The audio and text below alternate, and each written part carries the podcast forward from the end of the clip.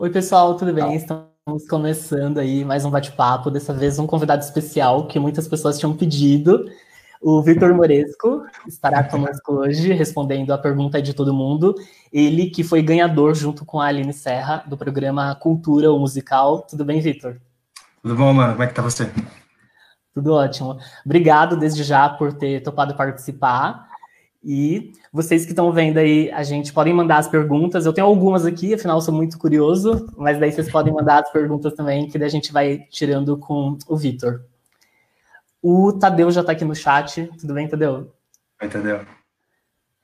Bom, vamos lá. Ô, Vitor, o pessoal que te acompanhou no Cultura Musical viu que o seu primeiro depoimento no programa foi de que nunca foi aquela criança que atuava, cantava. Sempre foi uma carreira muito mais voltada para ser músico, né? E hum. como que foi? Cara, eu acho que a, a carreira voltada para ser músico, inclusive, veio bem depois também, assim. Eu comecei a tocar, a tocar com 12 anos, por aí, sabe? Antes disso não tinha nem a, nem durante essa época, mas antes disso eu não tinha a menor pretensão e a menor imaginação de que eu poderia ser, ser um artista. Eu gostava uhum. muito eu gostava muito de escrever, de ler, de criar história. E isso reverbera até hoje. Isso, isso vai voltar no final da conversa, a gente vai voltar para esse ponto. Mas eu, eu comecei com outras, com outras funções, assim. Até o momento em que conheci a música, conheci a guitarra, queria ser guitarrista. Comecei a tocar baixo, quem toca guitarra também toca baixo, normalmente. E aí tem essa história que eu contei lá no Cultura, que eu era um baixista e eu adicionei para uma banda e mandei o vídeo, o vídeo tocando baixo, que eles, eles pediram um vídeo de audição. Enquanto eu tocava, eu cantava a música. E aí eu recebi a resposta de que era para eu cantar. Por favor, venha cantar para nós e não tocar. Tipo, nunca mais nenhuma banda, mano. E a minha vida com a minha voz, minha relação com a minha voz começou meio que a partir daí, assim o, o, meu entendimento com a minha voz começou a partir dessa banda. Eu tinha uns 14, 15 por aí. Bem cedo. Mas, é, é cedo, é cedo, mas é assim, para você pega, por, por, exemplo, os musicais do, do, do, da, do Ateliê de Cultura. A galera lá começa com 6, 7, 9, sabe? Dentro da arte é meio, é meio não comum começar com 15, sabe? Já uhum. é uma uhum já tem que ter um treinamento há um certo tempo. E eu tinha outros treinamentos. Até os 15 anos eu tinha outros tipos de treinamentos. Eu sempre fiz arte marcial, então o meu corpo se desenvolveu de uma outra forma, que recebeu a dança do teatro musical de uma outra forma, um corpo de arte marcial recebendo dança, sabe? É... então eu tinha outras cabeças. Então quando eu entrei no, teatro musical também eu entrei com outras mentalidades. Não são melhores ou piores, mas é uma outra forma de pensar o teatro musical. Sabe? Bom, aqui quem já está no chat é a Suelen, tudo bem, Suelen? O Francisco também, tudo bem? Tudo bem contigo? Aí ele falou Vitor e Fê. Ah, o Tadeu falou: pergunta para ele como foi participar do musical Cargas d'Água. Daqui a pouquinho a gente vai descobrir. Quero pegar toda uma trajetória, como que foi acontecendo. Uh, a Chiara tá por aqui. Oi! É Kiara, Kiara, minha namorada? Kiara, Kiara, sempre sou péssimo em pronúncia. Kiara. Não tem problema. Aí o Francisco falou: o Fera é da minha sala no Indac. Verdade. Conhece o Francisco? Pelo jeito, é. sim. Francisco, Francisco Costa. Do Indac? É. Eu fiz Indac. Não sei, ó. Pareceu todo íntimo aqui. É torcida, já é torcida. Ah, entendi.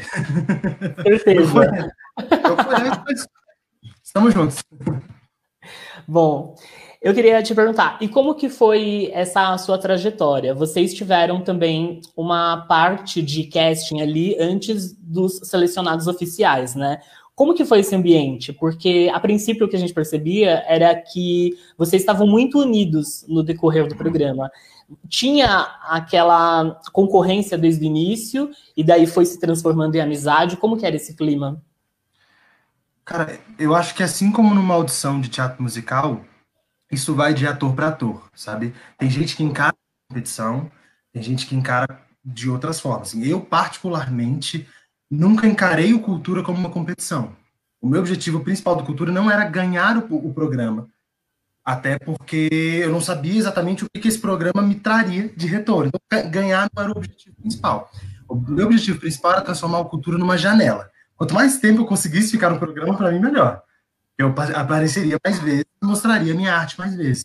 O artista necessita disso, necessita se expor. Tanto que a gente está agora nesse, nessa época de coronavírus, na necessidade de se expor. Estamos aqui fazendo uma live à distância, né? Você está você tá onde?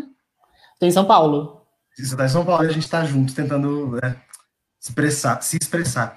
E aí eu encarei dessa forma, e, e, sempre foi muito gostoso. Pelo menos a minha visão ali, a minha volta, sempre foi muito gostoso cultura. Todo mundo se ajudava, todo mundo se apoiava. A gente via os ensaios de todo mundo.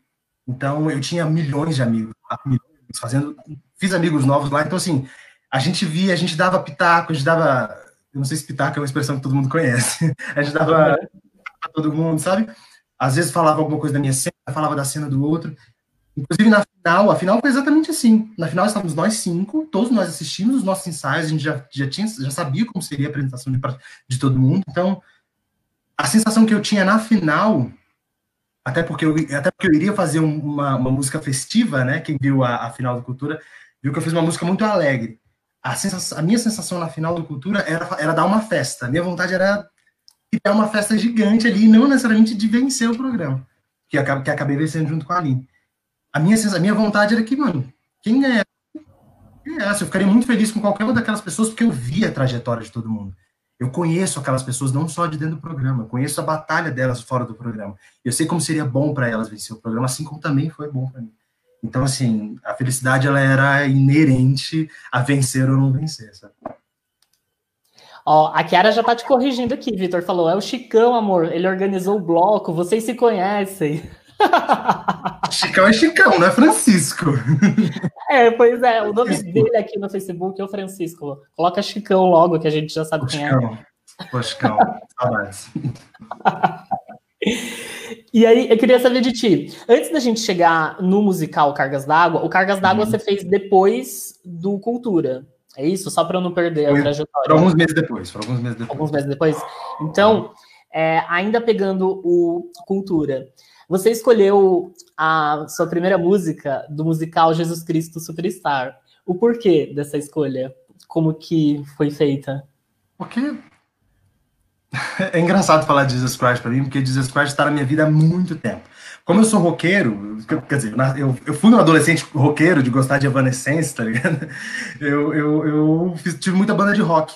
Então, os primeiros musicais que eu entrei, assim, os musicais que me foram apresentados, que eu absorvi inicialmente, foram Rent e Jesus Christ Superstar. São dois musicais de rock. E aí o Jesus me, me, me engoliu, assim. O Jesus me, eu absorvi o Jesus muito. E eu sempre fiz Judas. Eu fiz Judas. Eu fiz, eu fiz Jesus Christ no Broadway, lá, lá em São Paulo, e eu sempre fui Judas. Eu fui Judas lá também. Porque o Judas o primeiro, o primeiro Judas, o Judas do filme é um cara negro, então assim, sempre tive esse estigma de Judas dentro do musical. e, aí eu nunca tinha feito Jesus. Eu nunca tinha passado pela minha cabeça fazer Jesus. E eu sou apaixonado por um cara que chama Ted Neely. Ele é o Jesus do filme. Ele faz Jesus até hoje, ele tem mais de 60 anos, ele ainda faz esse personagem, e ele é um gênio.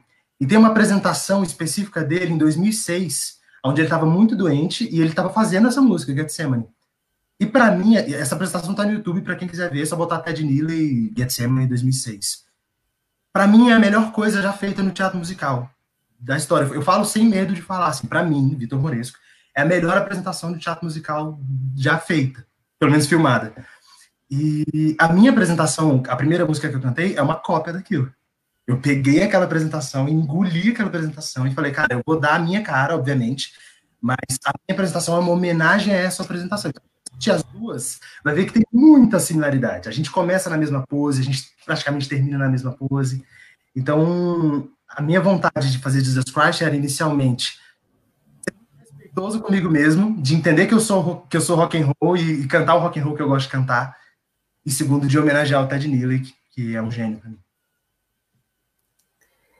E pegando sua trajetória ainda, você tinha dimensão do quanto ia mudar a tua vida pelo simples fato de participar de um programa que tem, né, a rede nacional ali. Você tinha a dimensão de que as pessoas te reconheceriam na rua, que na rede social o pessoal te procuraria, falaria contigo? Como que foi? Cara, a gente quando ganha, a gente tem essa sensação, né, de que alguma coisa vai acontecer, alguma coisa grande vai acontecer. A mesma sensação do Tony no, no West Side Story, Something's Coming. A gente tem a sensação de que algo vai acontecer.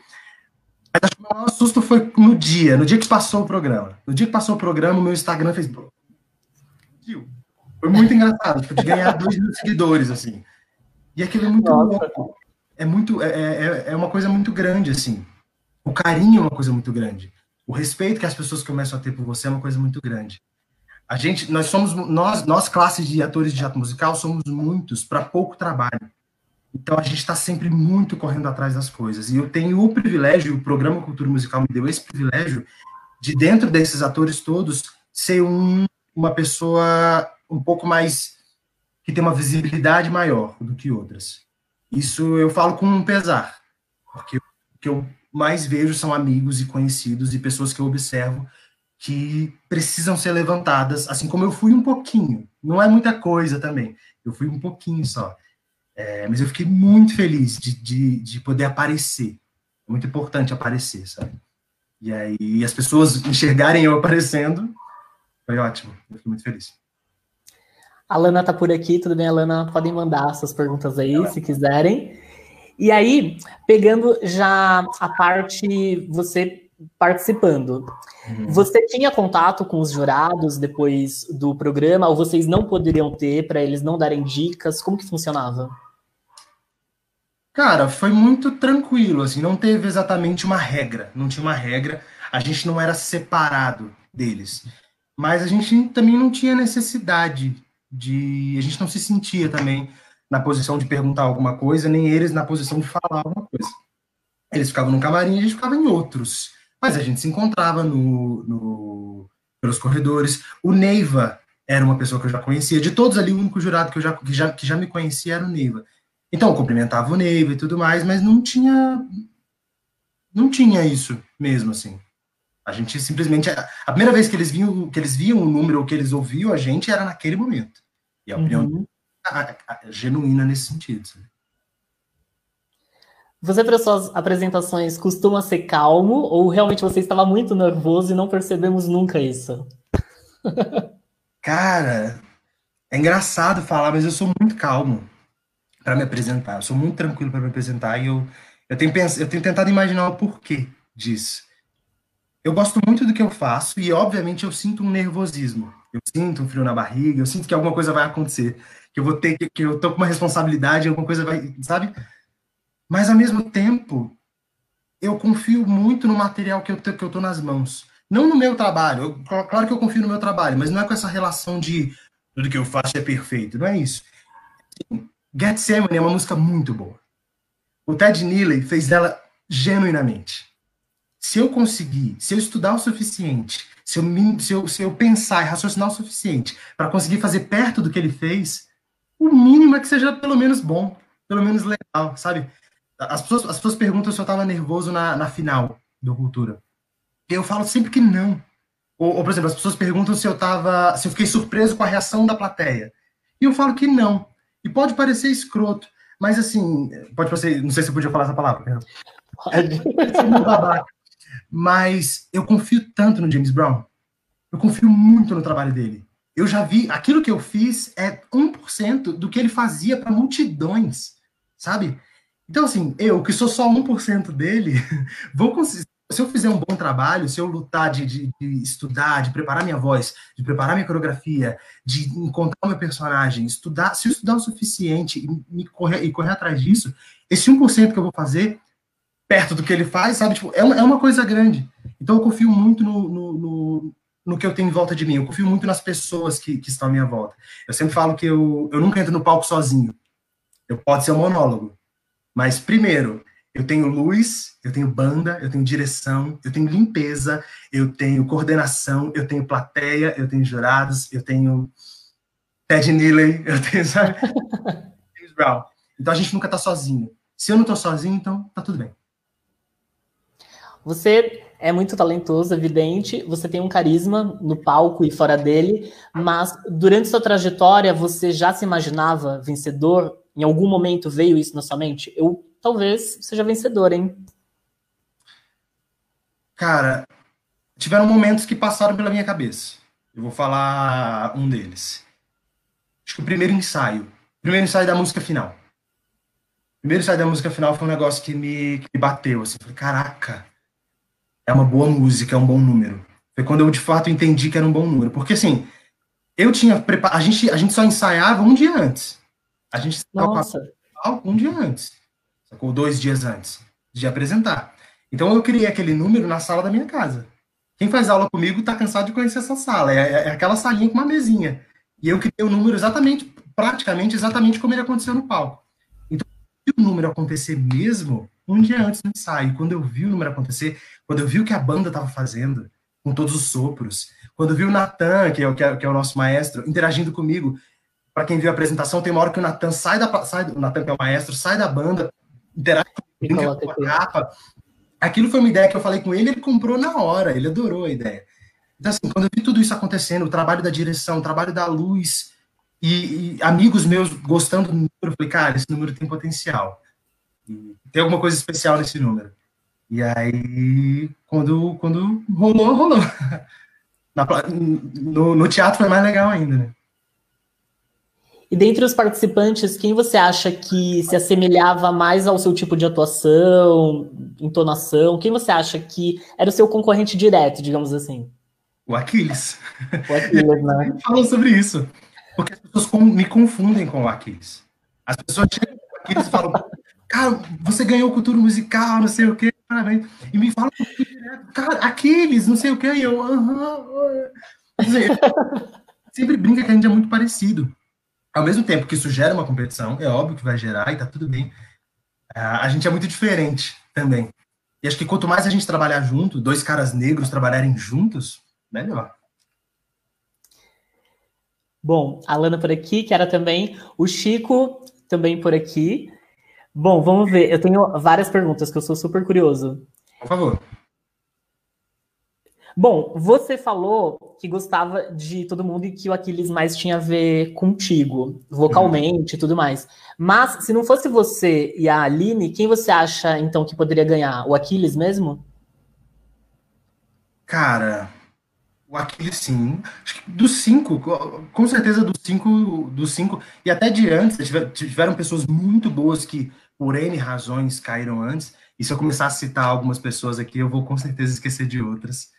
E isso vai ser ruim, mas tem muita gente que, que, que, não chegou na final, mas que era muito boa, que tinha condição, dependendo das escolhas, da, das escolhas de música, teria condição de ganhar o programa, com certeza. Mas acho que tenho que citar uma pessoa aqui, essa pessoa é Maria Clara Roses. Porque essa menina, ela é o cão, cara. É o cão. E os pais dela não vão brigar comigo de chamar ela de cão, porque os pais dela me conhecem. ela, é, ela é maravilhosa, cara. Ela, a idade que ela tem, a maturidade artística que ela tem, o conhecimento que ela tem, a forma como ela lida com, a, com o material artístico, porque não é só conhecer. Não é só sentar e estudar, tá? Em 1940 teve o musical Benz sei lá. A gente precisa absorver aquilo de uma forma muito madura. E ela faz isso muito bem. Ela é muito madura com o trabalho dela. Então, eu fico muito impressionado com ela e quero vê-la. Quero vê-la estourando. Eu velhinho e ela uma e ela uma adulta estourando. Ó, a Chiara já falou assim: ah, fala um pouco sobre o seu trabalho autoral e o Tadeu quer saber de cargas d'água. Então, o que, que surgiu? Primeiro, o autoral, eu acredito que então já tinha surgido bem antes do Cultura, tô errado? Meu trabalho autoral com teatro música, com, com, com, com banda, com, com música de banda, é, desde sempre a minha vida está relacionada com isso. A partir do momento que eu comecei a tocar algum instrumento minha vida, comecei, eu comecei a ter banda. Mas o que ela está falando especificamente é de, é de, musical, é de escrever musical. É, é, eu tenho um musical pronto, escrito, e eu estou em pré-produção, algumas pessoas já sabem. Eu participei de, ando participando de algumas lives e falando sobre, sobre esse musical. É, e, enfim, está tá em processo de pré-produção. Eu sou escritor de contos desde criança. Eu sempre, eu sempre gostei de escrever contos. E eu escrevi quando eu era criança que chama Rosa Azul. É a história do menino que está apaixonado pela sua colega de escola. E chegou o grande dia dele se declarar. Ele se declara e dá tudo errado. E aí ele tem um plano B, que é de buscar uma rosa que é muito rara, é a rosa azul, que é uma rosa muito rara, que está dentro da floresta, não sei o quê, enfim, uma confusão. E eu escrevi essa história quando eu era muito criança, e agora, mais velho, já com 20 e poucos, eu decidi transformar num musical. E eu escrevi um musical inteiro, um musical todo cantado da Rosa Azul. E a gente está em fase de pré-produção, eu estou gravando algumas coisas, a gente vai lançar Instagram, vai lançar algumas coisas sobre. Mas, se, inclusive, é o meu pedido, se, se vocês quiserem saber mais sobre essa história, me segue lá no arroba Morescovito, que eu vou estar tá postando coisas sobre isso. Mas qual era a pergunta mesmo? Que eu comecei a desinvestar a falar e. Sobre já... o trabalho autoral que você falou. Aí ela mandou aqui também. Tem o Cargas d'Água, que eu não esqueci, que é do Tadeu, a pergunta do Tadeu. Ela mandou: se não me der os créditos pela preparação durante o programa, você vai te matar. é, a Kiara me ajudou muito no Cultura, principalmente lendo as músicas. Eu sempre chegava para ela e falava: o que você acha de tal música? O que você acha de tal coisa? E a gente montou de fato uma estratégia para seguir no Cultura. A primeira música era assim, a segunda música era de outro jeito, na terceira música eu tinha que fazer uma terceira coisa. E aí eu sempre chegava com ideias, e ela dava algumas ideias também, e a gente juntos chegava numa conclusão. Então é, é mérito dela também a escolha, da, a escolha das músicas do programa. Quem te acompanhava sempre era a Kiara nas apresentações ou o pessoal da sua família também ia? A minha família não está em São Paulo, né? inclusive eu estou com eles agora. Esse é o meu quarto, aqui em Brasília. É, mas eu não tenho familiares em São Paulo. Uhum. Então, assim, a minha família lá, minha família física, é a Kiara. E ela que me acompanhou em tudo, assim. Mas a, o, a cultura trouxe, a TV Cultura trouxe meus pais na final, então foi muito legal. Eles estavam lá na final, consegui fazer para eles. Eu adoro fazer para eles. Muito feliz quando eles estão na plateia. Que nas apresentações, então, já sei agora para quem que era, que você fazia assim e fazia muito obrigado, muito obrigado. Então era olhando para a Kiara. Eu Isso pedi ela em casamento. Isso é um easter egg que tem, na, que tem na TV Cultura. Eu pedi ela em casamento em todas as, em todas as apresentações. Eu acabava de me apresentar, aí, enquanto as pessoas aplaudiam, eu olhava para ela, apontava assim, fazia assim, fazia assim, para ver se ela entendia que eu estava pedindo ela em casamento. É um, Pode olhar vai encontrar. Aí ela que falou, quis falar disso por conta da questão da estratégia. Ela falou. Sim. É que a gente, a gente pensou, enquanto a gente, enquanto a gente fazia o programa, a gente pensou como entender uma estratégia para um programa como esse. Eu acho que é um assunto interessante que a gente pode abrir, até porque, tem, até porque vai começar a segunda temporada, né? Depois que passar toda essa, essa fase Sim. de Covid-19. E é uma coisa que as, que as pessoas mais me perguntam: qual foi a minha estratégia para conseguir chegar na final e, e, ter a possibilidade de ganhar o programa? E eu gosto de comparar muito a minha trajetória com a da Lili, porque a gente meio que pensou, sem conversar, a gente meio que pensou a mesma estratégia. A primeira música tinha que ser uma música muito verdadeira. E uma música muito, muito. Acho, acho que verdadeira é uma boa palavra. Uma, uma música que, que, que, te coloque no seu melhor. E eu, eu, eu queria, eu queria bastante, eu queria muito arriscar, eu queria fazer Jesus, que é uma música que eu nunca tinha feito. Mas eu conhecia tão bem aquela música que eu falei, cara, eu, eu sei que eu dou conta de fazer isso. E aí a segunda música, que é a música da semifinal, essa é a quarta de final. A música da semifinal tem que ser uma música que não seja tão grande quanto a final.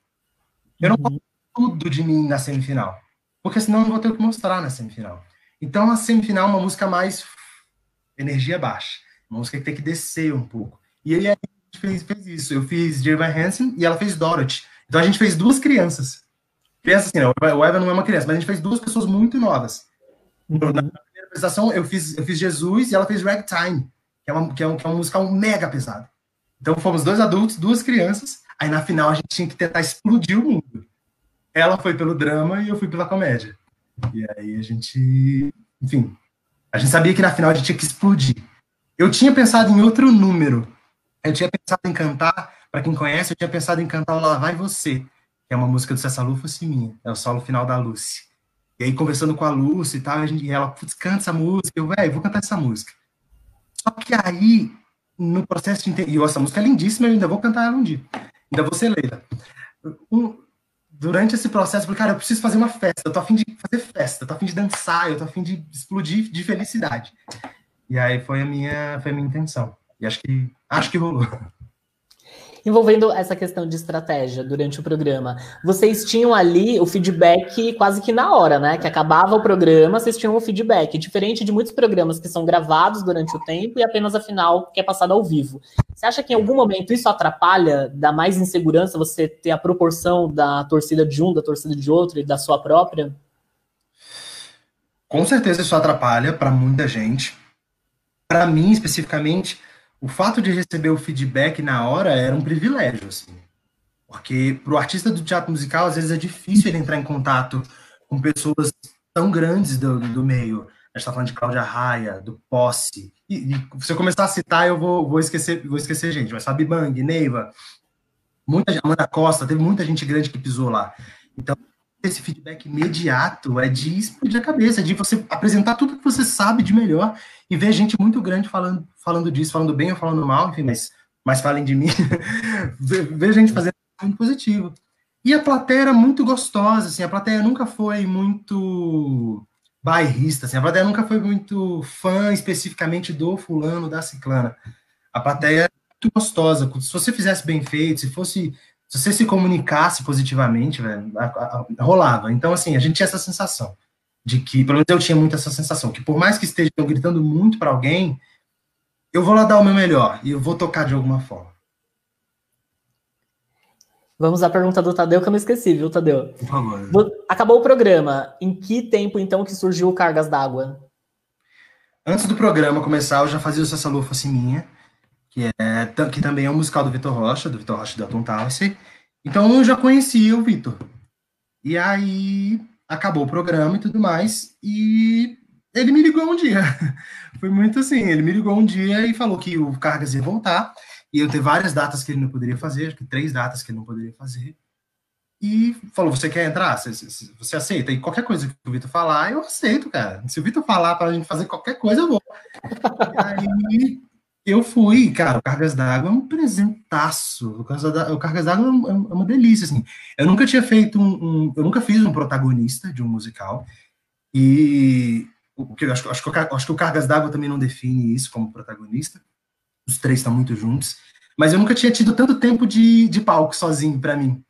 Eu nunca tinha feito um monólogo de cinco minutos, igual é o monólogo do, do Vendedor de Lágrimas. Então, para mim, no teatro musical, né? No teatro convencional já, mas no teatro musical eu nunca tinha tido esse espaço. Então, eu agradeço muito ao Vitor, a Vitória Eriante, enfim, todo mundo da produção e, e, de elenco que me abraçaram tão, que me abraçaram tanto, assim. E rolou, rolou super. O Cargas, o Cargas foi uma delícia e espero que volte. Eu gosto muito de fazer o Cargas. E foi um, foi um mega desafio, né? É quase uma hora e dez, uma hora e quinze de espetáculo para três atores e monólogos gigantes, enfim, bifões. E para mim foi um mega desafio, porque eu estava muito acostumado a fazer musical cantado. Eu fiz, o eu fiz um ano de Lemis. Lemis inteiro cantado, não tem texto nenhum. Aí, dois anos depois, me aparece, a, me aparece o monólogo do, do, Vendedor de Lágrimas, que é cinco minutos de texto. Só você, sabe? Então, para mim, foi um desafio que eu dei graças a Deus, assim, por ser desafiado. E qual diferença principal você vê do Vitor de antes e para o Vitor de agora? Você se acha mais maduro em relação tanto à profissão quanto é, o seu lado pessoal para enfrentar os problemas, para enfrentar a visibilidade que você teve, que a gente sabe do lado legal que tem, mas também sabe do lado ruim que talvez ocorra, e não sei se ocorreu contigo já. Sim. Sim. Você diz pré, pré e pós-cultura. Uhum. É muito engraçado, assim, porque pré-cultura pré-cultura musical, eu tava bem triste. Eu tava bem sem saber o que fazer, assim, com o teatro musical, sabe? O teatro musical é um lugar muito difícil de se, de se existir. É, não, quero, não quero exatamente colocar a cartilha da pessoa negra nesse espaço, mas eu me sinto obrigado a falar sobre isso. E falar o simples fato da gente não ter personagens pra gente. De, o ator negro já não já, o ator negro já não é a primeira opção para um personagem sem cor. É, Dear Van Hansen, por exemplo, nos Estados Unidos é feito por atores negros e eu não sei se aqui no Brasil um dia será. É, então a gente já não tem esse espaço e a gente não tem protagonistas negros. Né? A gente não tem espaço de protagonismo negro dentro do teatro musical. É raro, é muito raro. Ainda mais masculino. Feminino a gente até tem algumas coisas. A gente tem algumas pouquíssimas coisas. Não, não me entenda mal, a gente tem pouquíssimas coisas. A gente tem, por exemplo, do, do Cor Púrpura, que está fazendo, que está sendo feita maravilhosamente pela Letícia, que é minha amiga do coração. É, mas a gente tem poucos atores, a gente tem poucos personagens negros. Colocado isso, colocado isso em pauta, eu estava bem estava me sentindo num lugar difícil com o teatro musical E o Cultura, para mim, foi uma janela enorme, assim, foi, foi maravilhoso fazer, e, que, e foi maravilhoso ver todos os produtores me assistindo, e, e vendo qual é o meu trabalho, qual é a característica do meu trabalho. E se tem uma coisa que aconteceu pós, pós musical, foi que me, aquilo me encheu de felicidade, eu saí daquele lugar de, putz, será que o teatro musical é para mim? Eu consegui sair desse lugar, mas isso me estabeleceu em outro lugar, não no teatro, não no teatro musical convencional. Isso me estabeleceu dentro do teatro musical independente. Hoje eu me sinto muito parte do teatro musical independente. Eu faço coisas com o Vitor, eu faço coisas com a Companhia Paralela, por exemplo, que fez o Rent, que fez o Diálogos agora, que eu também fiz, substituindo o meu amigo Leal também. Então, eu me sinto muito parte do teatro musical independente e estou escrevendo meu, próprio, meu próprio musical. Já escrevi a Rosa Azul, estou escrevendo outro. Aqui na minha mesa, vocês não estão vendo, mas aqui na minha mesa são anotações, loucuras de um outro musical que eu estou escrevendo agora, durante esse, esse, coronavírus, que é uma coisa que a gente pode falar depois, nesse processo de, de coronavírus. Mas, mas eu, sinto, eu, me sinto muito estabelecido dentro do independente. Eu sei que eu consigo viver. Fiz o Carmen também, que não é exatamente um musical independente, mas permeia ali. Então, eu me sinto muito estabelecido dentro desse lugar, enquanto ator mas não me sinto, sinceramente, estabelecido dentro do teatro musical convencional, porque é um lugar ainda difícil para mim de acessar, é um lugar, é um lugar complicado e a gente pode passar horas falando só sobre isso.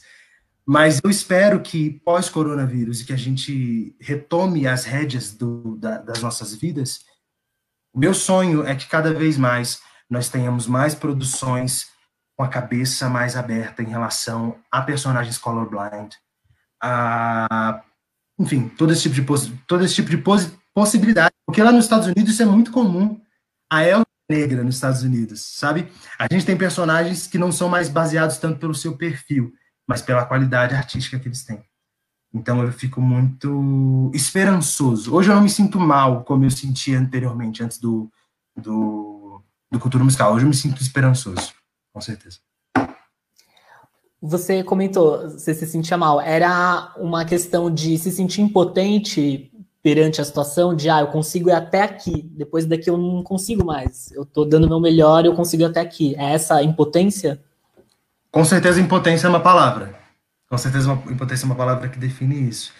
Porque, às vezes, você entrar num casting musical não é definido exatamente vejam muito bem o que eu vou falar, não é definida apenas pela sua qualidade artística num determinado quesito. Por exemplo, eu não sou o maior dançarino do mundo, mas eu sou um bom ator e um bom cantor. Então eu vou tender a passar em musicais que não tem dança. É, então essas coisas são muito complicadas. Às vezes o musical exige de dança e vai pegar os dançarinos. Às vezes o musical exige de atores e vai pegar os atores. Num geral, a gente se sente impotente quando a gente dá o máximo e às vezes não entra no musical, não é escolhido. Claro que tá tudo bem, a vida é assim, a gente tem profissionais demais para a quantidade de, de, de, musicais que a gente tem. Todo mundo precisa trabalhar, não só eu, todo mundo precisa trabalhar. Eu quero que todo mundo trabalhe de fato. Meu sonho é que tenha musical para todo mundo. É, mas a situação de uma pessoa, a situação de uma pessoa jovem, a situação de uma pessoa negra dentro do teatro musical, ela tem as suas diferenças. O, o simples fato da gente não ter protagonista pra gente, sabe? Uhum. Como que eu vou mostrar o meu trabalho de fato? Tipo, como, como, que eu vou imprimir o meu trabalho no, no, na cena do teatro musical paulista se eu não tenho tempo de, se eu não tenho tempo de palco, sabe? Uhum. Eu, eu apareço, se eu apareço no palco durante 20 minutos de uma peça de duas horas, você não tem, você não tem solo para exprimir isso, sabe? Por exemplo, se eu for parar para pensar num, num, personagem negro do teatro musical, só me vem o Simba. Não me vem mais ninguém. Entende? Eu tô tentando pensar um personagem protagonista que seja, que seja sabe? Uhum. Masculino. Então, assim, é uma situação um pouco mais difícil. Não tem como, não tem como falar que não. Isso causa, isso causa impotência. A gente corre muito atrás de tudo, a gente vai sempre correr atrás de tudo, mas a longo prazo isso gera um cansaço. E aí o Cultura me deu, um, me deu uma renovação nesse cansaço. Assim, por isso que hoje eu me sinto muito mais esperançoso, principalmente em obras independentes, em obras que têm uma cabeça um pouco mais aberta. Eu achei legal de você comentar isso, porque eu acho que não só no meio artístico, em qualquer meio, tem muito preconceito velado, né? De simplesmente te darem a resposta de um teste de ah, você não tá dentro do personagem e você saber que vai muito além disso. Uhum. Você viveu experiências que você sentiu que era um preconceito velado?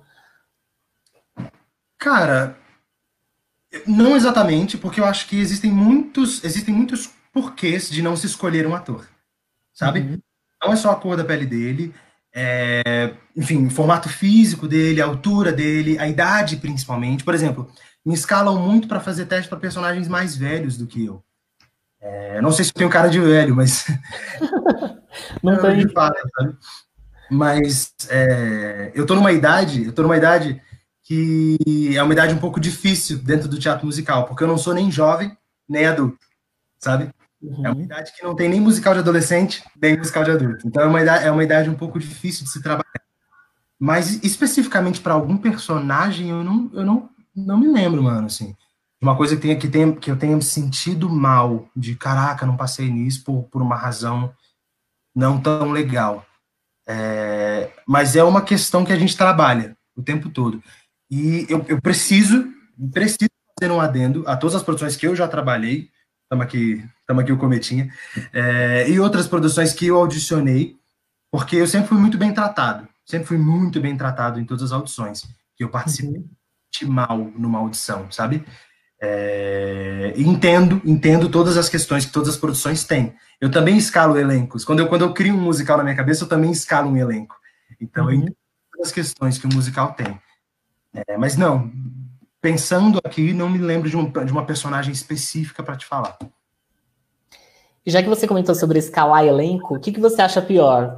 Ser escolhido ou escolher alguém? Tá ali como jurado realmente, determinar se é aquela pessoa, ou bate uma insegurança de de repente você achar que é aquela pessoa e ficar em dúvida se poderia ter sido uma outra? Cara, para mim são posições igualmente tensas porque, para mim, as duas estão lidando com dinheiro. O fato de eu não pegar um personagem, a influência que tem para mim é, cara, eu preciso então arrumar outras possibilidades de pagar o meu aluguel. Entende? Não uhum. trabalhar com teatro musical, para mim, hoje, é sobrevivência. Como que se eu não tenho trabalho, eu não sobrevivo. Eu vou ter que viver de outras coisas, eu vou ter que gerar, gerar dinheiro de outras formas. E aí a gente vai correr atrás de outras possibilidades. Eu acho que para uma produtora é a mesma coisa. Se eu escalo errado um personagem, se eu, se eu escalo, se eu dou chance para um ator novo, mas esse ator novo não me traz nenhum público, a minha peça não se paga. Fazer um teatro musical é muito caro. É muito caro você produzir uma peça. Um milhão não produz uma peça grande de teatro musical. Sabe? Um milhão não produz o Fantasma da Ópera. Então, assim, eu, eu enquanto produtor, entendo, entendo muito essa questão. Por mais que Vitor Moresco sinta essa questão com muito pesar, assim, uma questão muito difícil de se lidar, pelo outro lado, é tão difícil quanto. Eu preciso muito saber o que eu vou fazer com o meu elenco para produzir uma para produzir um espetáculo, sabe? Uma posição tão difícil quanto, cara. Estamos na ansiedade de uma segunda temporada de cultura musical. Se você fosse chamado para ser jurado, você toparia? Sim, com certeza. Sim. Com certeza. Por mais que eu tenha um milhão de amigos, tenho um milhão de amigos fazendo na segunda temporada. Mas eu seria o mais justo possível, né?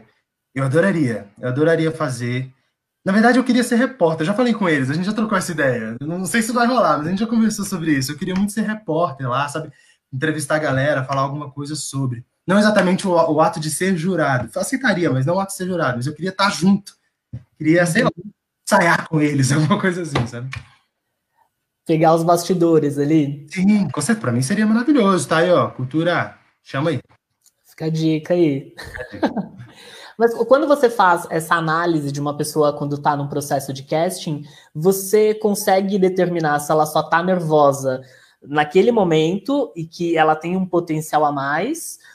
Como que é? Porque eu via muito isso nos jurados que falavam com vocês, sabe? Eles sabiam reconhecer muito nitidamente. Pra gente que é leigo, talvez não fique tão exposto. Não, uhum. ele só tá nervoso nesse momento, você tem potencial. Vocês conseguem com facilidade por conta do tempo que vocês estão? Eu acho, eu acho que isso está relacionado com a vontade que a pessoa tá, sabe? A pessoa pode estar tremendo na base. Por exemplo, eu cantando Jesus Christ Superstar, o meu pé o, o, a minha perna direita não parava de tremer. Eu tava ok, minha cabeça tava ok, eu sabia eu tinha que fazer, eu tava muito tranquilo. Mas a minha perna tava assim, ó, sozinha. Então, assim, Nossa. eu acho que para um jurado e para um, uma banca de audição, ela consegue perceber se a pessoa tá com vontade. Sabe? Se a pessoa, se a pessoa conhece o que tá fazendo. Porque audicionar é muito difícil, cara. Audicionar é você colocar tudo aquilo que você ama para outras pessoas julgarem. Claro que não é exatamente um julgamento de valor, nossa, você é feio tem cara de mamão. Não é isso. Uhum. Estuda muito, você trabalha muito para uma coisa, para a pessoa falar que se aquilo é suficiente para o espetáculo dela ou não. Então, assim, é um trabalho de desconstrução desse entendimento. Isso eu faço comigo mesmo, faço com as pessoas que conversam comigo sobre esse assunto, que é o trabalho que eu tenho feito comigo, da desconstrução dessa expectativa, de, de conseguir de, de conseguir esse trabalho. Para mim, hoje, o Cultura me ajudou muito nisso, mas hoje, para mim, é, eu não mais audiciono pensando em teste, pensando em vocês estão ali para me julgar.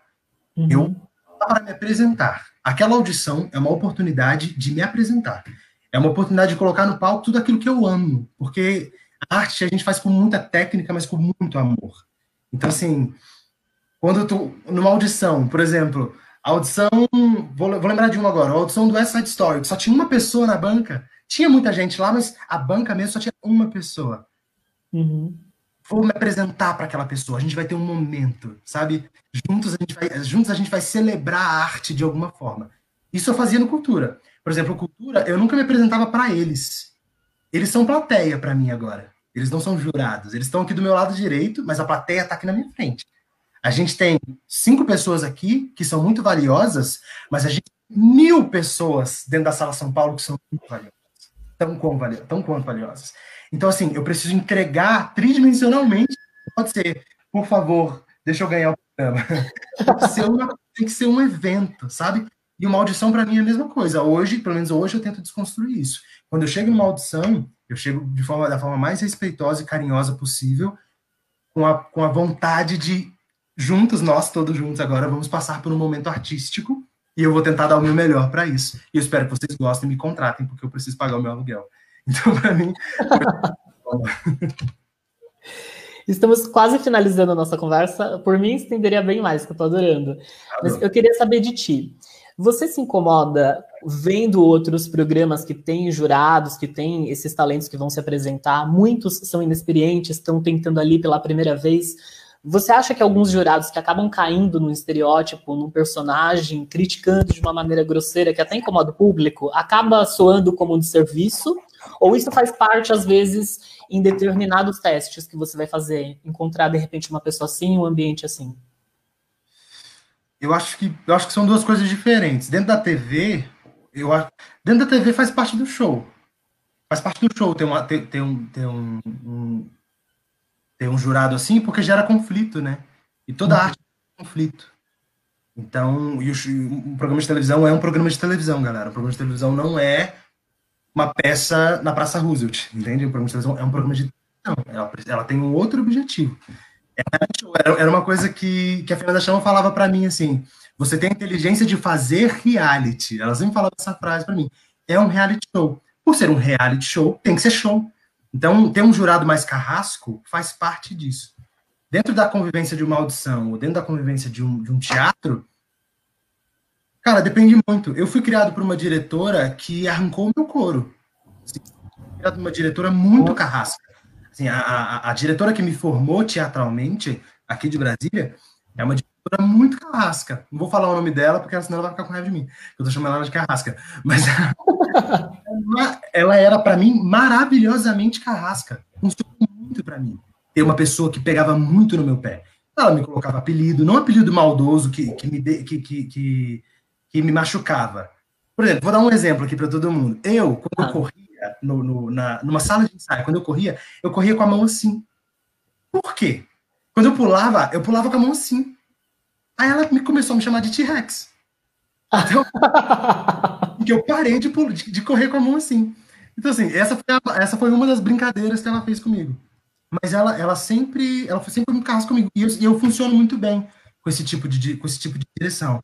Claro que isso existe um limite do respeito. Ela nunca me faltou respeito. Ela sempre foi muito exigente com o meu trabalho. Era completamente diferente.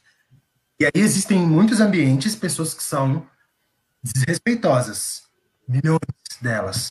E isso com certeza atrapalha, com certeza isso atrapalha o trabalho. Porque o ator, ele tem que estar liberto para ele correr, sabe? Claro que dentro, dentro das regras impostas pela, pela, pela peça.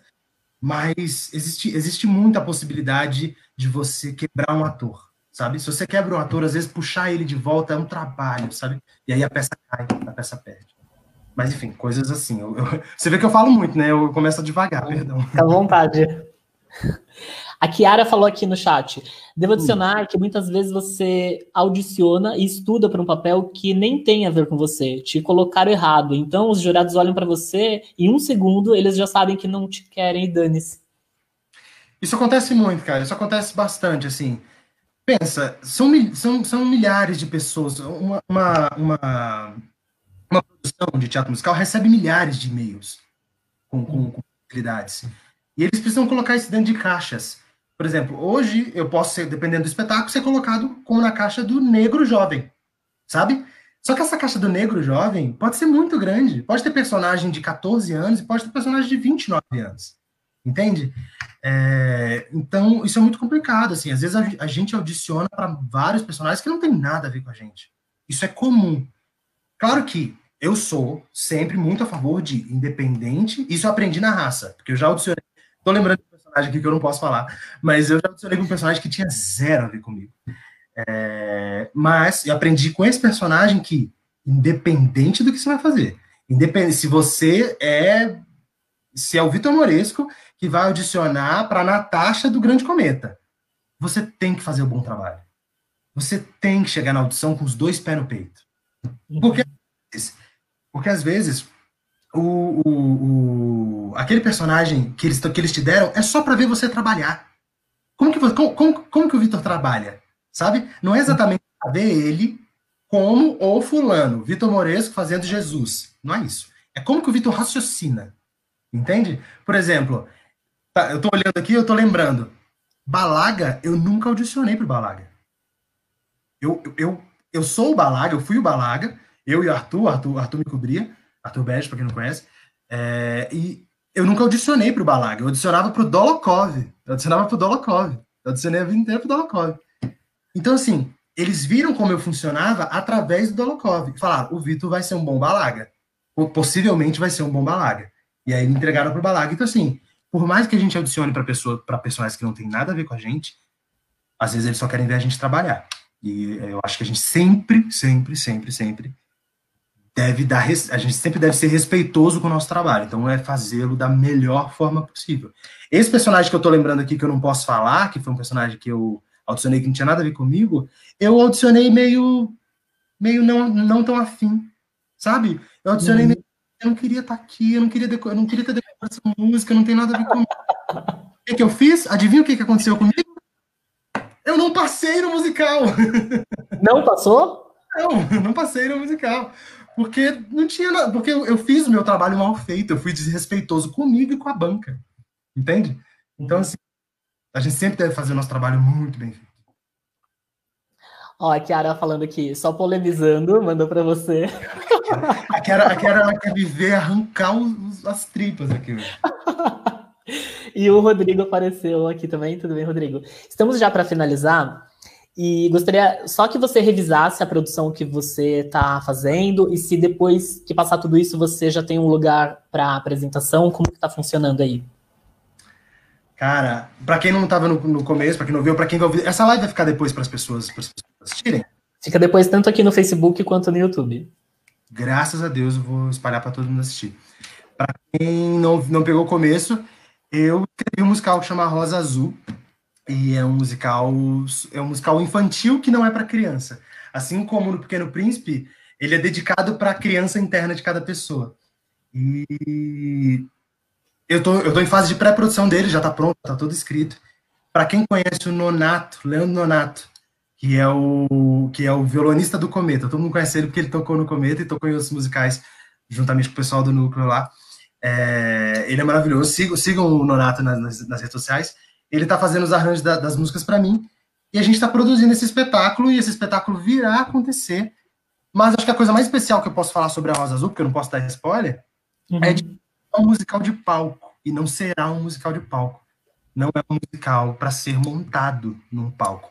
É um musical que vai ser é um musical que você vai, vai absorvê-lo de outra plataforma. E se eu der, se eu der essa resposta agora, se eu falar o que, que é, vai ser um spoiler e alguém pode roubar minha ideia. Então vou. Ah. Mas é quando vocês, vocês precisam entender, não é nada inovador, eu não estou reinventando a roda de jeito nenhum, mas é uma forma da gente se comunicar distante. E aí o coronavírus e o, a, a, todo esse processo horrível de Covid-19 veio a calhar, porque nós já estamos todos distantes. Então, é um musical que, que propicia que estejamos distantes, mas que a gente se conecte por esses fios todos da vida. E a, a, Rosa Azul é um espetáculo para ser absorvido dessa forma, não no palco, pelo menos não a princípio. Se alguém quiser comprar e montar, fique à vontade. Mas, mas eu pediria, eu só peço que vocês me sigam lá no, no arroba Moresco Vitor, para, enfim, ver as coisas que eu faço, que eu produzo, e em breve a gente vai estar falando bastante sobre Rosa Azul. Vitor, teve alguma coisa que eu não perguntei que você gostaria de falar? Alguma pergunta que nunca ninguém fez e que você sempre quis responder? Por favor. Caraca, a gente falou sobre tanta coisa, né? A gente tá quase uma hora. A gente falou, a gente falou, todas, falou todas as polêmicas que eu nunca falo. É... Se tem uma coisa que eu. Que não, não exatamente não que não tenham me perguntado, mas é o que eu gosto de frisar sempre apoiem os seus filhos. Se tiver algum pai me assistindo, não, não exatamente ao vivo, mas estiver assistindo lá na frente, cara, apoiem os seus filhos. Se ele gosta de arte, se ele, se ele, enfim, se ele, se ele se interessa por isso, se ele demonstra essa vontade, apoia. Fizeram isso comigo. Claro que, como todo filho de arte, há trancos e barrancos, meus pais não queriam que eu fosse artista, é óbvio. Nenhum pai quer que o filho sofra, porque fazer arte é um sofrimento. É, nenhum pai quer que o filho sofra nesse sentido. É, mas eles me apoiam muito, me apoiaram demais. Compraram meus, compraram meus instrumentos quando eu era, quando eu era jovem para aprender a tocar guitarra, para aprender a tocar baixo. Meu pai que comprou o baixo que eu estava tocando naquela dita audição que eu sempre conto a história. Então eu sou muito agradecido por, pelo meu pai e pela minha mãe por isso. E peço, pelo amor de Deus, apoiem os seus filhos. Existe, existe muita arte dentro deles. Então, corre aí. E crianças negras, tamo junto. Não tenham medo de se expressar. Vamos nessa. Quero agradecer, primeiramente, o pessoal aqui do chat que participou, a Kiara, que apareceu, a Suelen, o Tadeu, o Chicão, Francisco, já sabe agora. o Tadeu, já falei, o Rodrigo, o Marcos agora é que está surgindo. Como mencionei já, mas repito, a live fica disponível tanto aqui no Facebook quanto lá no YouTube, no LipGuiou. O Vitor já passou o arroba dele, passa de novo. É arroba Moresco Vitor? Arroba Moresco Vitor. Vitor Moresco ao contrário. Muito obrigado, Vitor Moresco, pela confiança, pela sua disponibilidade. Confesso que tentei me conter como fã, porque eu torci muito para você e para a Aline, e eu fico muito feliz por toda a visibilidade que vocês estão tendo no meio artístico, e quero muito te conhecer pessoalmente, afinal já conheci a Aline pessoalmente, falta te conhecer ainda. É isso. Tomara que a gente se conheça em alguma saída de teatro aí, né? Que a gente volte aos teatros quando tiver tudo seguro, e aí a gente vai poder se conhecer sim. Por favor. Então, brigadão mesmo. Obrigado a você. Até mais. Tchau, tchau. E você que fica aqui comigo, eu só queria ressaltar que a live fica disponível tanto aqui no Facebook, então, e lá no YouTube, no canal LipGuiou. Só buscar lá, você consegue achar. E meu arroba do Instagram é arroba você pode me adicionar e se manter informado sempre qual bate-papo vai surgir, quem vai ser meu convidado aqui no Facebook. Espero que você tenha curtido, mesmo depois que já tenha ficado a live indisponível no ao vivo, você pode continuar comentando para eu saber, de repente, uma dica de convidado que você tenha. Fica aí a dica. Beijo, gente. Até mais.